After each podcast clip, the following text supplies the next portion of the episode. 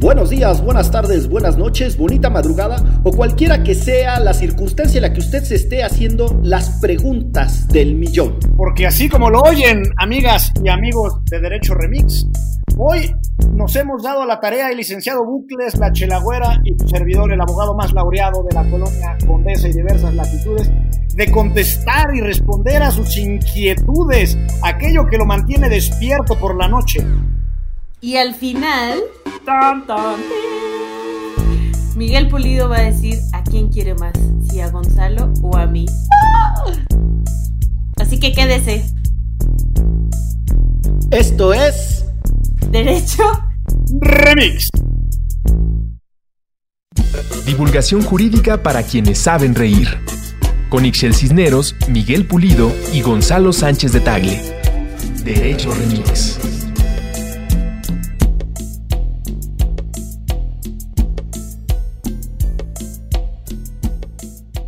Bienvenidas, bienvenidos, bienvenides. Para este episodio hicimos un remix de preguntas de historia, arte, deportes, cultura general, entre otras categorías, para que rían o lloren con nosotros. Gonzalo, Ixchel y Miguel tendrán el desafío de responder todas o la gran mayoría de las preguntas en un máximo de 30 minutos. Conductores, vamos a jugar. Y después de varias semanas de aislamiento, encierro, Susana distancia y demás modalidades asimilables a la cuarentena, ¿cómo les ha ido muchachos? ¿Cómo andan de ánimo? ¡Uh!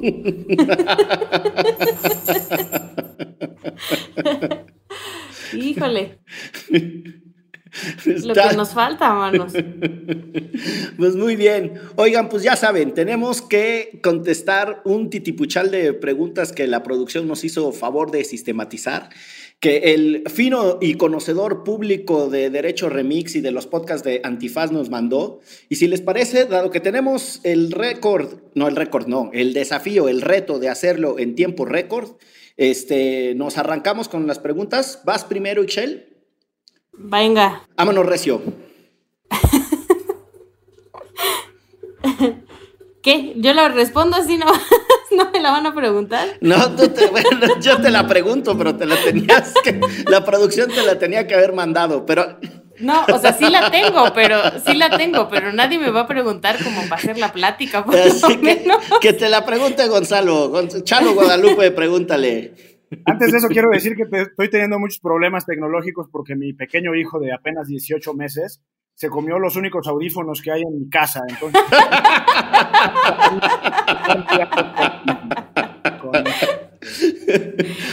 Cosas de la cuarentena. Oye, manito, pero ¿se los comió de que les pegó un mordisco sabrosón o de que los vas a, a, a volver a ver tiempo después, por decirlo de manera elegante? Lucio, el pequeño tiene apenas seis dientes y no sé cómo le hizo para destruir el cable.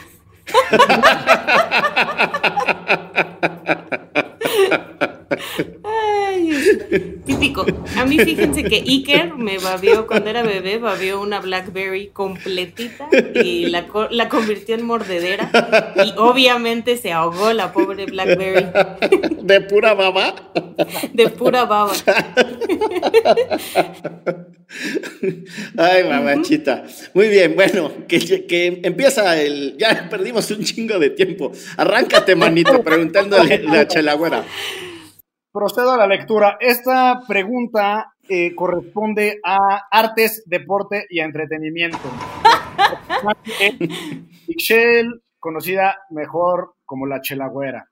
Y dice así: Algunas jugadoras de fútbol han tuiteado que les van a reducir el sueldo, Chelagüera. ¿Eso es cierto? No es cierto.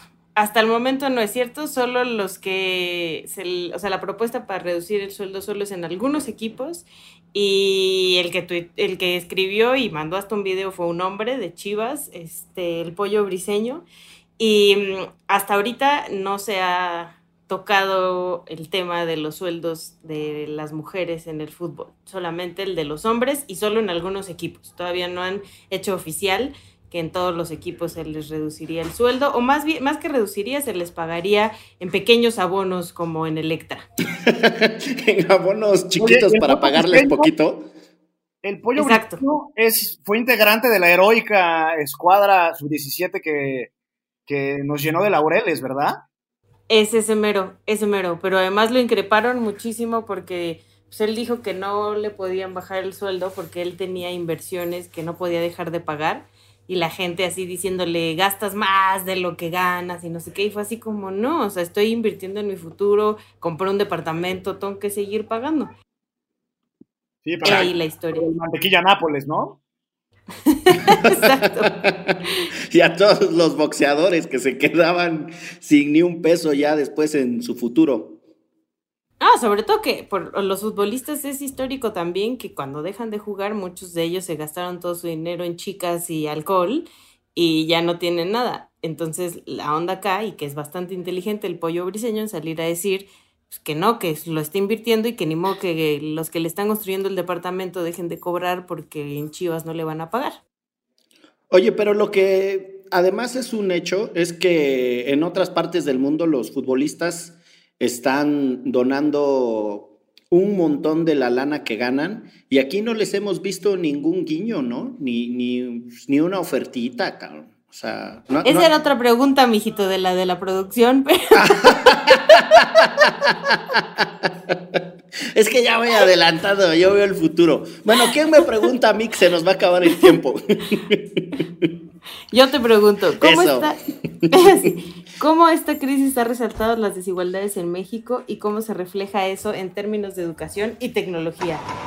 Ay, es México desigual la, categoría. En la categoría México desigual, este, ¿cómo se han resaltado las desigualdades? Bueno, yo creo que la más obvia es la de quédate en casa, ¿no? Este, una frase que suena muy sencillita, nos hace ver el rezago que tenemos en este país en eso que se le llama el derecho a la vivienda, y ahí me parece que no hay ni que, ni que desarrollar demasiado el argumento. Una cosa que muy pocas personas saben es que la noción de derecho a la vivienda en su fase de, de, implementación tiene muchas alternativas. Una es que el Estado financie casas, otra es que el Estado cree las condiciones para que el mercado te dé la casa, otra es que el Estado tenga la capacidad regulatoria para impedir que los vivales te saquen la lana solo por lo de las casas. Pero la parte que es interesante eh, en, una circunstancia como la que vivimos es que el enfoque de derechos humanos sí pelea mucho con el llamado em, derecho al patrimonio de algunas personas y con la libertad contractual. El mejor ejemplo, y ya con esto paso a la otra parte, es lo que sucedió en Barcelona con un movimiento eh, contra los desahucios, de donde salió la que es la actual alcaldesa Ada Colau, que era una profesora experta en derechos económicos, sociales y culturales, porque ellos se oponían a los desahucios. Lo que decían es, no te pueden sacar de tu casa aunque no pagues la renta en un contexto de crisis. El derecho a la vivienda va primero. El Estado tiene que inventar formas resarcitorias para aquellos que están perdiendo los ingresos porque no pueden cobrar los alquileres. Y eso va a ser un desmadre en México. La mala noticia es que eso va a ser un desmadre. Y la parte que tiene que ver con, con educación y tecnología, pues esta también está súper ojete, porque eh, esta idea del teletrabajo y el trabajo a distancia y tal, uno, supone que tienes conectividad, y ya sabemos que este país no tiene ni madre de conectividad, tiene una brecha digital muy gacha. Eh, y la segunda cosa es que este país tiene mucho analfabetismo tecnológico. Hay muchas personas que no han hecho de la tecnología parte de sus competencias básicas. Entre ellos, el tarado que les está hablando en este momento, que para poder conectar el Zencaster... Sí, para poder conectar en el Zencaster, que es en lo que grabamos, me ha costado, puta mano, ¿no? Y ya ven, pues que mi teléfono celular es del año 2013 y no es una, no es una hipérbole, no es una figura retórica. Tengo siete años con el mismo celular porque pues no le hago a la tecnología. Pero bueno, más allá del chiste, hay gente que sí se las va a ver bien peliagudas porque las competencias tecnológicas los van a excluir de las formas de reactivación económica. Eso ténganlo por seguro. Ándale. Este, sí, yo creo que va a estar muy tremendo porque además mucha gente no tiene casa, pero también mucha gente trabaja al día y entonces va a haber un momento en el que todas y todos nos vamos a tener que ir a nuestras casas, que en algunos casos hay personas que no tienen, pero también quienes trabajan al día, pues está tremendo dejar de trabajar. Y hasta el momento no hay una opción real para esas personas más allá de las, este, la, la, lana que le depositan ya a los estudiantes, a las madres solteras, a las personas de la tercera edad, ¿no? O sea, no hay mucho más, mucho más allá que eso. Sí, no, está peleagudo. Te pregunto, Chalo Guadalupe, en el rubro que la, que la producción eh, se permitió intitular Cultura General. y la pregunta es de Jorge Lozano. Me gustaría conocer el dilema ético más cabrón al que se hayan enfrentado en su vida, cómo llegaron a él y con qué criterios lo resolvieron. Y ojo que la pregunta trae lo siguiente, si es que lo lograron. o sea, ya duda de tu capacidad, manito. sí, pues saludos al buen Jorge que seguramente le dicen George, así que muchos saludos, George. Eh, eh, pues como abogado siempre te enfrentas a retos éticos, como por ejemplo a defender a alguien con quien a lo mejor cometió alguna fechoría, etcétera. Yo trabajé en el legislativo y en ocasiones me correspondió eh, pues involucrarme en ciertas negociaciones o redacciones de leyes de cosas en las que no estaba necesariamente de acuerdo. Eh, pues ahí hay de dos, o renuncias, o no necesariamente te haces de la vista gorda, pero entiendes que eres parte de un proceso mucho más grande y quizás lo poco que puedas tú poner sobre la mesa puede eventualmente mejorar el resultado. Pregunta satisfactoria, no, touch, pero les quiero contar una breve historia porque viví en Chiapas hace, pues hace ya unos años, unos 10 años, en una comunidad de indígenas celtales que se llama Santo Domingo.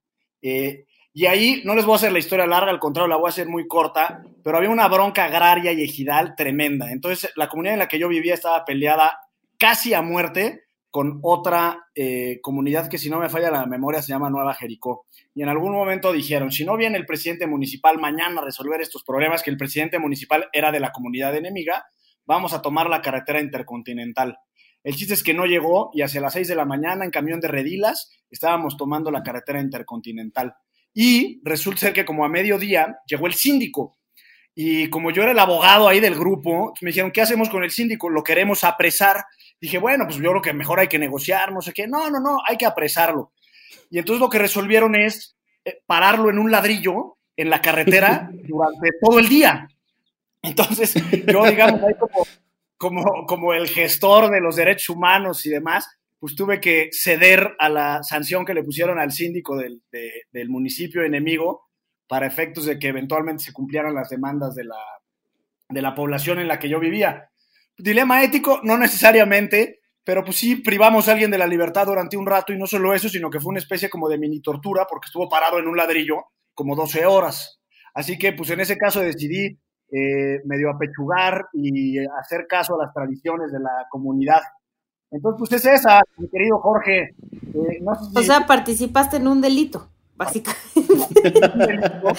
Eh, como tema ético, mi querida Chelagüera.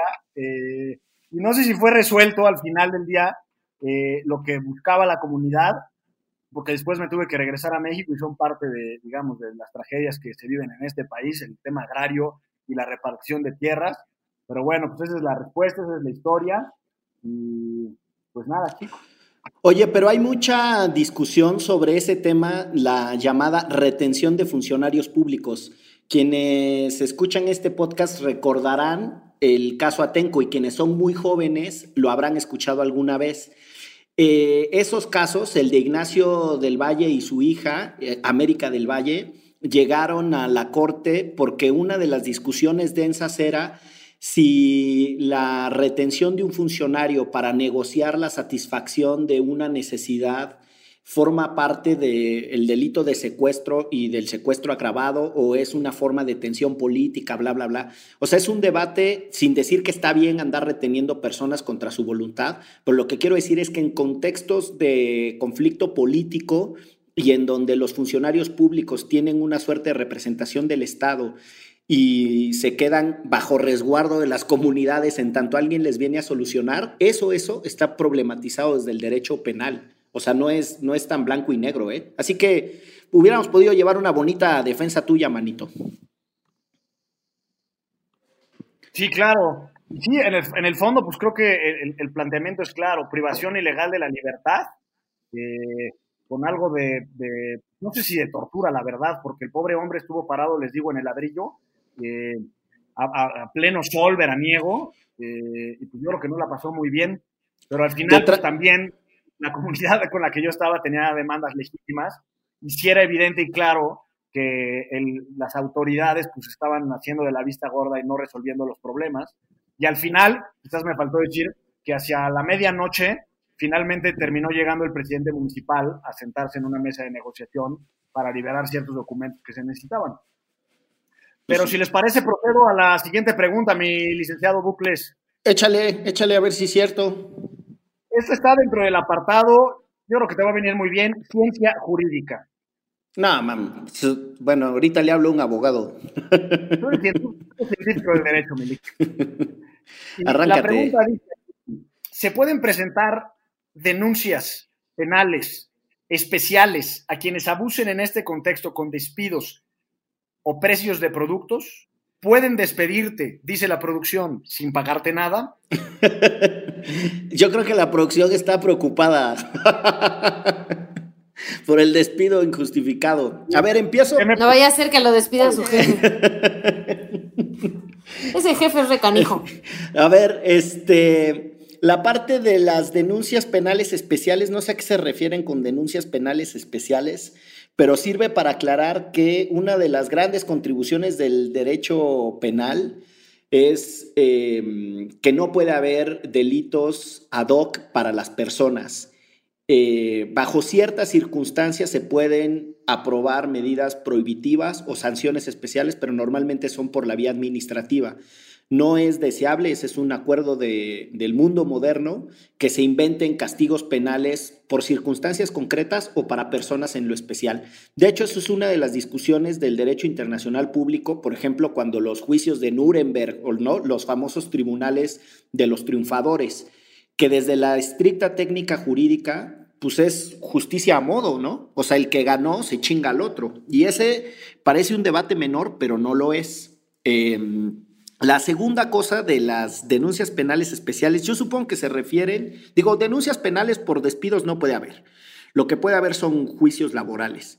Y por los precios de productos, ahí me gustaría detenerme en una de las cosas feitas de este país, porque la llegada de la 4T tuvo, entre otras ocurrencias, desbaratar un montón de burocracias, burocracias en el buen sentido de la palabra, que el presidente creía que eran burocracias en el mal sentido de la palabra, es decir, un montón de gente ahí nomás sentada haciendo horas nalgas en sus chambas. Y, y, entre ellas, una institución que nunca ha calibrado y tendría que ser pilar de la defensa de la economía popular es la Profeco. La Procuraduría Federal eh, de los Derechos del Consumidor tendría que ser sí o sí es de protección del consumidor. No, bueno, ya no me sé ahorita el pinche nombre de esa cosa.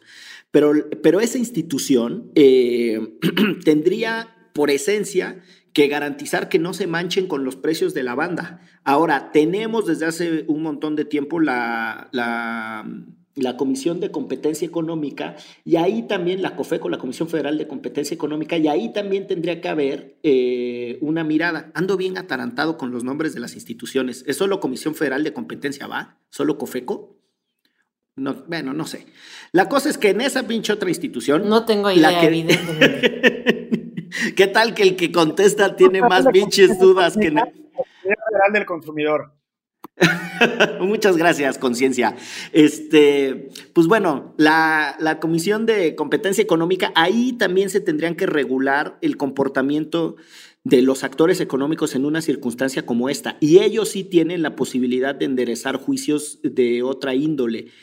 Por ejemplo, si los competidores actúan en cártel, es decir, que se ponen de acuerdo para chingarse a los consumidores, ahí sí podrían tener acciones más agresivas, incluso de índole penal. Y finalmente, si te pueden despedir sin pagar nada, pues si te robaste algo de tu chamba, sí te pueden despedir sin pagar nada, pero yo supongo que no es una pregunta en abstracto, es una pregunta sobre la coyuntura. Y eso pues, es un desmadre porque el acuerdo que pasó el presidente habla de una emergencia y hay una discusión técnica ahí de si es distinta emergencia que contingencia y cuáles son los efectos legales para un artículo que es el 49 bis de la Ley Federal del Trabajo, pero en términos concretos, Ojalá y no despidan a nadie y si no, pues les conseguimos un abogado laboral que sí sepa lo que está diciendo, no como uno. Lo bueno es que la respuesta tenía que durar dos minutos. Oh, chingados, es que... Yo quisiera hacer dos recomendaciones muy breves de lo que dijo el, propio licenciado Bukis. Hay un libro del expresidente de Estados Unidos, Kennedy, John F. Kennedy, se llama Profiles in Courage, como perfiles de coraje y habla de cuando los senadores en Estados Unidos se opusieron, digamos, a las tendencias generales. Y hubo un senador en particular que se llamaba Robert Taft, que se opuso a los juicios de Nuremberg precisamente porque dice eh, que, no, eh, que, era impensable para una democracia como la estadounidense juzgar a sus enemigos a partir de leyes especiales y tribunales especiales. Entonces un, es un buen libro o un buen texto, eh, que por cierto se ganó el Pulitzer, ese libro, eh, para reflexionar sobre los juicios de Nuremberg y las leyes especiales. Oye, manito, cada que dices una cosa brevísima te tardas un chingo. Pero bueno, vamos a la última pregunta de, este bloque. vamos a la última pregunta de este bloque, eh, que es para Ichel. En la categoría de México desigual, ¿Qué pasa con aquella población en mayor vulnerabilidad en donde el espacio familiar es aún más peligroso por situaciones de violencias domésticas? Ay, cabrón, la pregunta estaba densa y yo haciéndole al payaso. Este... Sí, suenas como canal cultural. no, pero ¿qué pasa con el espacio familiar eh, en este contexto y donde hay más violencia doméstica? Eh, pues está muy tremendo, por lo menos ya tenemos cifras de España donde ha subido el 30% de la violencia en contra de las mujeres en su propia casa durante esta contingencia. Em, ya en algunos lugares como Francia están, hay una línea telefónica donde llamas como si fuera una farmacia, este, como para pedir un medicamento y esas son las claves para denunciar a tu agresor, ¿no? Que, que muchas veces está dentro de tu misma casa. Y aquí en México igual este, lanzaron una campaña de la mano de la Secretaría de la Mujer en la Ciudad de México y, la federal, eh, que en la federal creo que no se llama Secretaría de la Mujer, sin mujeres, pero igual marcando al 911 puedes denunciar a tu agresor. Em, la cosa es que hay estos mecanismos, ¿no? Existen, pero por ejemplo, conocimos apenas del caso de Paola Antier en Nogales, Sonora, que fue asesinada dentro de su casa de 13 años mientras su mamá fue por comida, entraron a su casa, la violaron y la asesinaron. Este, todavía no se da el nombre del agresor por lo mismo del debido proceso, pero todo parece indicar que es un familiar, ¿no? Entonces, justo el problema es ese, que mm, en México mm, la gran mayoría de las personas que violentan a las mujeres son o compañeros de trabajo o familiares. Y ahorita que estamos en casa, eh, y lo mismo sucede con los niños y niñas. Y ahorita que estamos en casa, a lo que se enfrentan esas víctimas es a estar conviviendo todo el tiempo con su, con su agresor, ¿no? Entonces, está muy tremendo, el gobierno está tratando de implementar algunas cuestiones, pero pues es una cuestión de raíz, como ya hemos hablado acá. Pues muy bien, eh, si les parece vamos a hacer eh, un corte y eh, regresamos porque esto es Derecho Remix.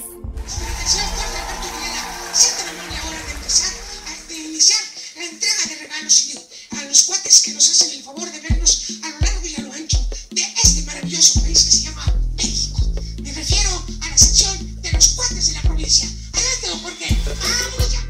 ver, Chabelo. Gran leyenda y amigo de todas las niñas y todos los niños. Me caes muy bien y todo, pero una, no vamos a ir con los cuates de provincia porque no se dice provincia.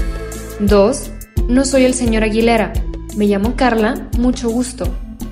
Y tres, ¿qué es eso de ir con los cuates de provincia? No, no, no. Mejor vamos a ir con los patrons de Antifaz. Saludos a Jorge Lozano, Nicole Huete, Karen Vega, Ignacio Gómez, César Vallarta y Diego de la Mora.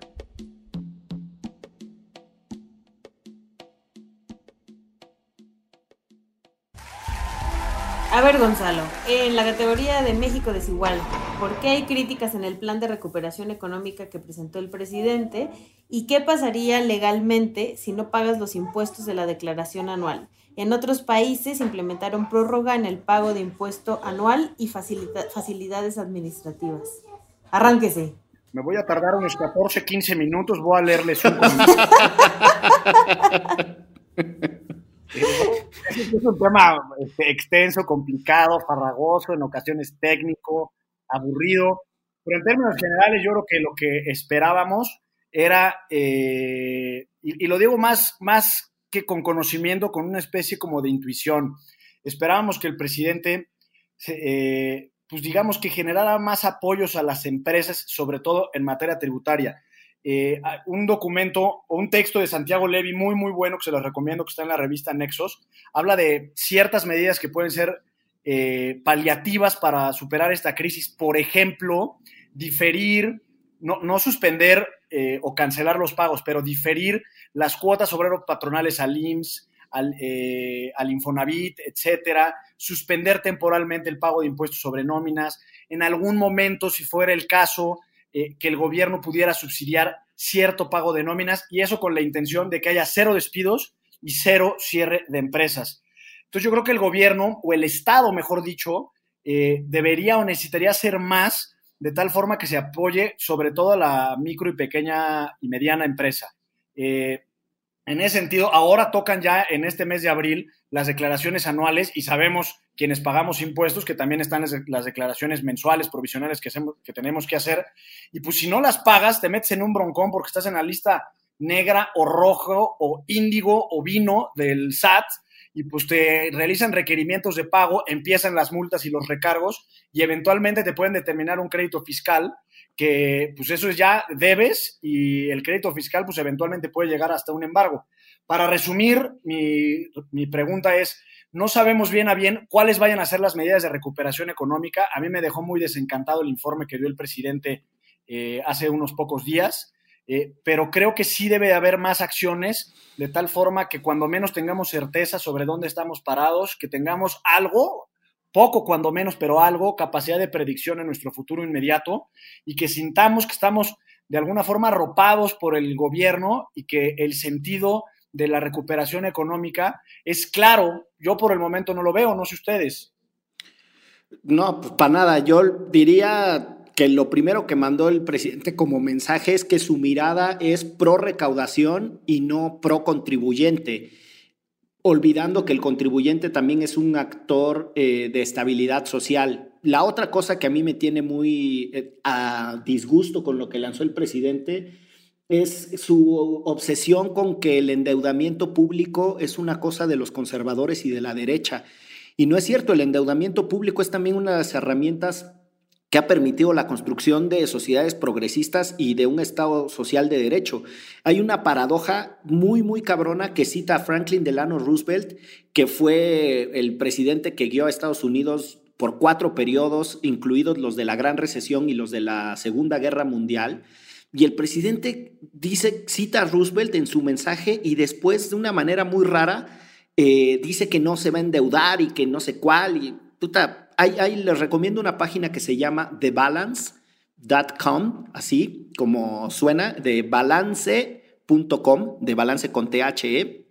Y y ahí van, ahí pueden encontrar, entre otras cosas, es una página muy bonita para quienes le hacen a las cosas presupuestarias, sobre qué hizo Franklin Delano Roosevelt con su política económica. Y no me acuerdo ahorita de los datos, pero endeudó al país con un chingo de dinero, con 30% del Producto Interno Bruto en deuda para poder construir obra pública. Y me callo ya el hocico para hacer las respuestas cortas, recomendando el libro de, Santiago Levi, ahorita que lo mencionabas, el de Buenas Intenciones, Malos Resultados, una crítica devastadora al seguro popular de un economista que lo mismo ha coqueteado con el PRI, con el PAN, que con el gobierno de la 4T. Procedo, procedo a dar lectura a la siguiente pregunta. ¡Ay, es para mí! ¡Es para mí! al licenciado Bucles, cultura general es su apartado. Y la pregunta viene directamente de Víctor López. Saludos, Vic. Y dice así, a nivel personal, ¿quién de los otros, cámara con esta pregunta, a nivel personal, ¿quién de los otros creadores que hubo o hay en Puentes consideran el más odioso? Y a nivel, a ver cómo sales de esa pregunta, ¿eh? Y a nivel ¿cómo encontraron la vocación y el gusto por las leyes? Iluminación divina, la familia, etcétera. Este, la de los otros creadores, este, la neta, no está tan complicada porque la pregunta es sobre los de puentes y ya hay muchos con los que no convivimos nada. Y los cuates que grababan el programa de lucha libre, cuando nos pasamos, cuando la cabina de puentes pasó a Casa Criatura, que es donde están las oficinas del día después, las de Criatura y de otros colegas, este, se empezó a hacer la cámara húngara, manito, porque venían estos cuates que grababan su podcast de lucha libre y pinche folclor ruidoso que se traían. Y entonces la neta es que sí se ponían feos esos momentitos. Entonces, Te metieron la Nelson, licenciado. Sí, me aplicaban la Wilson, la Nelson, la quebradora y el tirabuzón. Y no, pues eran bien pinches ruidosos, les valía madre que esto fuera una oficina, como si fuera un pinche, digo, está bien que somos muy relajados, pero esos güeyes sí es como si fuera un lupanar. Y mm, a nivel profesional, ¿cómo encontré la vocación y el gusto por las leyes? Pues ya lo contamos, me acuerdo, ¿no? En algún episodio muy, muy viejito, creo que en el de mi juris primera vez, que como hablo mucho desde chiquito, pues siempre todo mi entorno decía, ese seguro va a ser abogado, ese seguro va a ser abogado, y pues terminé de abogado. Oigan, yo dos cosas. No soy abogado y nunca he tenido el gusto, bendito sea el Señor. Este, y si oyen una voz infantil, pues lo siento. Tengo tres hijos que andan rondando por ahí. Oigo a, oigo a Tiago, de hecho. Sí, sí, sí, estaba platicando aquí un rato, hace un rato aquí a mi lado mientras tú hablabas. Por eso mi mención. Sí, la escucho perfecto. Que yo también lo conté en algún momento, pero para dar respuesta al Vic, que a mí desde niño, cuando tenía cinco o seis añitos, en la familia de mi mamá, imagínate nada más eh, la carga familiar que tengo a cuestas. Me empezaron a decir el diputado y, a la fecha muchos tíos lejanos me dicen diputado. Entonces, este, el diputado al derecho no hay mucho trecho. Entonces, este, pues, desde entonces como que me fueron ahí moldeando para ser abogado. Cámara. Eh, oigan, por cierto, avísenle a la producción que esas preguntas no son de cultura general, es puro pinche chisme. este, va pregunta para Excel. Oye, te tienen este profiling, dirían los gringos. Artes, deportes y entretenimientos. ¿Por qué en otros países? Ah, está ya la calabacía yo. ¿Por qué? ¿Por qué en otros países los futbolistas han donado dinero y en México no? Pásatela de abajo, licenciado. No, porque no contesté. Ah, bueno, conteste. Tampoco te pongas ponque, porque si no, ahorita, este, aquí te pongo en el chat. Este, en principio, porque en otros negocios, digo, en otros países, em, han aprendido a hacer un negocio con el fútbol y em, aquí hay un problema, sobre todo con los quienes representan a los jugadores que se quedan con mucha parte del el dinero y hay unos jugadores que ganan muchísimo dinero, ¿no? O sea, hay como una liga de jugadores que ganan mucho dinero, pero también hay jugadores que ganan muy poquitos jugando en la misma liga. Entonces, este, las estrellas, las grandes estrellas acá en México que podría, este, que en una época, por ejemplo, era como Cuauhtémoc Blanco, ahora puede ser Memochoa, ¿no? Este, equipos como América, Tigres, que pagan mucho a ciertos jugadores también los, jugadores, volvemos a lo que decíamos del pollo briseño, no tienen esta onda de ahorrar o de armar otros negocios con ese dinero y se gastan el dinero inmediatamente. Y también creo que todavía en México no nos las hemos visto tan negras en la crisis eh, como en otros países.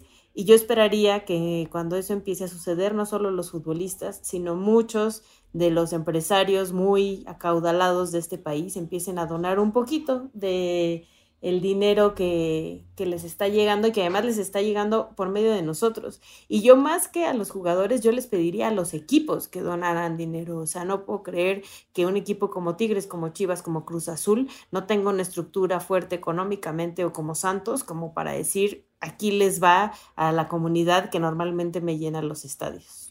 he dicho. Yo, Es cuanto, es cuanto diputado este, Gonzalo Guadalupe. ahorita se me ocurrió eh, exigirle, por ejemplo, a un jugador de la talla como el Bofo Bautista que done parte de sus ingresos por el pésimo desempeño que tuvo en los octavos de como medida, como medida de reparación del daño. No, se quedarían pobres, mano. Si les pidiéramos eso a todos, se quedarían pobres. Muy bien, seguimos. Ah, no, me toca que me pregunten a mí, perdón, ya iba yo a preguntar. A ver, va. ¿Qué pasa cuando se cancelan eventos deportivos muy importantes como el Mundial Tokio 2020? Esto dentro de artes, deportes y entretenimiento. Y la pregunta es para el licenciado Bucles. Oigan, pero no hay mundial de Tokio, ¿sí? O yo, o ya ando yo. No, era los Juegos Olímpicos de Ah, Tokio. Pero aquí dice Mundial y yo me, yo me fui como hilo de media y la leí. Por un momento sí me entró la angustia. Dije, no mames, ¿en qué momento hubo mundial de Tokio? Este, ¿qué pasa? Yo supongo que la pregunta es qué pasa, o sea, qué pasa si se recalendarizan, ¿no? O no sé. Pero ahí, este, pues la verdad no sé. Nunca había pasado, ¿eh? Desde la, la Segunda Guerra Mundial nunca había sucedido. ¿Que se cancelarán? Este, ajá, que se cancelaron. Ah, pues mira tú. Y se, y se cambiaron para el próximo año, o sea, ya está en el 2021, Tokio 2021. Pero, o sea, por primera vez se está modificando el calendario de Juegos Olímpicos porque además no se podía hacer Juegos Olímpicos ahora porque había muchas eliminatorias previas que no se llevaron a cabo. Pues sí, ahí está, ahí está la respuesta de Chelagüera. Yo, dado que no sé muy bien qué pasa, me voy a permitir comentar otra cosa y es que hemos discutido muy poco sobre las violaciones a los derechos humanos que se generan en el contexto de estos grandes eventos. Está sumamente documentado, por lo menos desde la construcción de obras en Brasil para los Juegos Olímpicos y el Mundial, así como en el caso de Qatar, que hay violaciones masivas a los derechos laborales, por ejemplo, que hay eh, trata de personas porque empiezan a llegar trabajadores de un montón de partes de, de, otras ciudades, pues para construir estas obras y eso genera no solo prostitución y un montón de problemas, sino incluso, insisto, trata de personas. Entonces, hay por ahí información sobre las violaciones graves a los derechos humanos en los contextos de estos macroeventos deportivos. Eh, ¿Es cuánto? Ay, Diosito lindo. Este, te pregunto, Michelle Agüera, porque mira, ahora te toca a ti una de, de cultura general. Y la pregunta es de Nicole Huete. Y dice: Ah, mira, y esta sí viene dirigida con nombre y toda la cosa. ¿Por qué Ixchel decidió estudiar periodismo o ser periodista? ¿Y cómo le hace para mantener el buen humor cuando toca comunicarle a los demás cosas horribles como las que pasan en el país? Ay, la segunda, qué difícil. La primera, este, porque me gustaban muchas cosas. Entonces mi papá un día me llevó, yo estudié seis meses arquitectura hasta que me di cuenta que no ¿Qué? sabía dibujar. Entonces, Esta es la primera. ¿Qué? ¿Seis meses arquitectura? sí, y no fue, de- no me fue del todo mal, pero me di cuenta que era muy mala para los trazos. Mira, tú, esa no me la sabía. Gran cosa. Muy bien, muy bien. Eh, en la UAM Xochimilco, por cierto. Este, lo que me dejó muy buenas amistades. Nada de arquitectura, pero muy buenas amistades. Y pues yo, en mi conflicto de no saber qué hacer, mi papá me dijo, a ver, es que a ti te gustan muchas cosas. ¿Por qué no estudias periodismo? Y si te gusta, por ejemplo, la política, puedes escribir sobre política. Si te gustan las cuestiones de derechos humanos, puedes escribir sobre derechos humanos. Si te gusta el deporte, puedes escribir sobre el deporte. Así. Y entonces fui a la Septien, me quedé, este, hice el examen, me quedé a estudiar en la Septien y realmente fueron profesores de, de la Septien quienes me guiaron al periodismo y porque empecé a trabajar en el periódico Reforma desde que tenía 19 años, lo amé, este, el poder contar las historias, el que normalmente no se cuentan y por eso también tuve muchos pleitos en Reforma porque no me dejaban publicar cosas pero me gusta mucho la profesión y cómo le hago para seguir siendo feliz. Este sí es complicado, pero lo que yo lo veo es que mi trabajo es esencial para que mis hijos y los hijos e hijas de todo el mundo tengan un mejor México. Entonces lo veo por esa manera, es como una chamba, este, una profesión, este, que le, trae, le podría traer un país distinto a las nuevas generaciones y por eso hago lo que hago y me gusta. Me gustó eso de traer un país distinto a las nuevas generaciones. Es más, ya, la voy, me voy a mandar a hacer unas playeras. Net está muy bonita esa frase. y, y, si de nuevas generaciones se, se, habla, aquí anda uno dando vueltas y vueltas y lo oyen allá de eco. Por ahí. Oye, ¿y cómo le haces para mantener el buen humor a pesar de, de comunicar cosas horribles? Este, pues creo que el espacio justo con mi familia es muy importante y, y nada, ya tengo mm, como mes y medio meditando y haciendo yoga porque sí me las he visto muy negras en lo personal, este, pues porque son temas bien tremendos los que tocamos y casos bien horribles y además yo no puedo, o sea, solo escribir y desafanarme o solo apoyar y desafanarme, me involucro mucho en los casos. Entonces, pues tuve que tener un proceso interno para poder sanar y después seguir apoyando. Muy bonito. Fíjense, no, no, no, es, digo, es importante entender que si uno tiene compromiso, se tiene uno que cuidar. Eh, pues ya, para despedirnos, échale la última pregunta. A, a, la producción es bien, queda bien. Les hace la pregunta de, de, de deportes a Excel y las preguntas de historia a Gonzalo. Qué casualidad, ¿no? Chins. y, a mí, te, y, a ti te, ponen un entredicho con los de Puentes. A mí me ponen entredicho con los de Puentes y luego me hacen las de derecho, cabrón. Pues, sí. Échale la pregunta a Gonzalo para despedirnos, manita. A ver, ¿Cuáles otras pandemias ha habido en el mundo? Pero responde brevemente. Sí, no, brevemente, Gonzalo. No como, no como un programa en el que estuvimos Miguel y yo. Me voy a permitir leer un comunicado. No, pues ha habido varias, ¿no? Eh, la famosa, famosísima peste bubónica, que fue a, a mediados del siglo XIV, eh, un poco para ponernos en perspectiva, esa peste, eh, también conocida como la peste negra, diezmó más o menos una cuarta parte de la población de Europa, que era, en su momento eran como 50 millones de personas.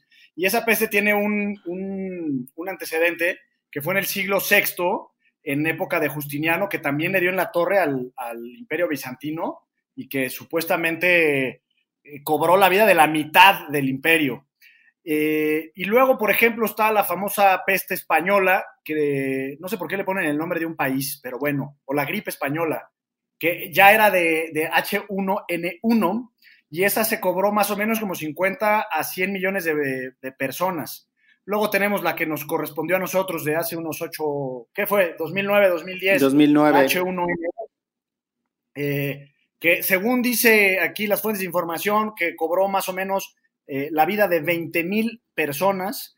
Luego está la famosa peste de la, no peste, sino la epidemia del ébola, eh, que se desarrolló ahí en, en el África subsahariana y, y, ahora el COVID.